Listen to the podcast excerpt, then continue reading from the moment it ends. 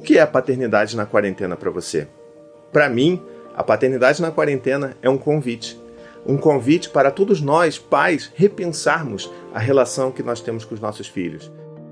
O primeiro convite, é claro, ele veio quando os nossos filhos nasceram, quando nós pegamos os nossos filhos no colo pela primeira vez, quando nos apaixonamos pelos nossos filhos pela primeira vez. Mas é claro que para a maioria de nós, homens, isso não teve uma continuidade porque nós não fomos ensinados quando éramos crianças a nos desenvolver afetivamente, a nos envolver e estarmos disponíveis emocionalmente para outra pessoa, os nossos filhos. Então eu digo que esse é o grande momento para você agarrar com todas as suas forças para mudar a forma como você é pai, a forma como você é homem, a forma como você é uma pessoa. Esse é o momento que, se você, que sempre trabalhou fora de casa, assim como eu, e agora consegue ter o privilégio de fazer home office, trabalhar em casa com seus filhos, esse é o seu momento para você abraçar, para você aceitar esse novo convite, esse novo renascimento da sua paternidade. Por mais que você entenda, como acontece comigo, e que você não vai fazer nenhuma reunião em videoconferência sem aparecer uma criança no meio da reunião, isso tudo é normal.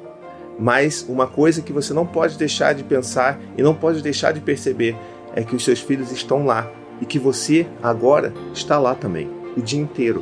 São novos desafios, são novos problemas e são novas coisas que vão tirar sua paciência muitas vezes, mas também é uma nova chance para você reconstruir uma relação que talvez você nunca tenha construído com seu filho e nem com você mesmo. Então, nessa quarentena, abrace o seu filho, abrace essa oportunidade que você tem de estar em casa e conhecer melhor o seu filho. Entenda quais são as suas dores, quais são as suas dificuldades. Entenda também aí dentro quais são as suas próprias dores e as suas próprias dificuldades. Porque é só quando a gente aprender a nos acolher e acolher os nossos filhos que a gente vai realmente se transformar e sermos homens melhores.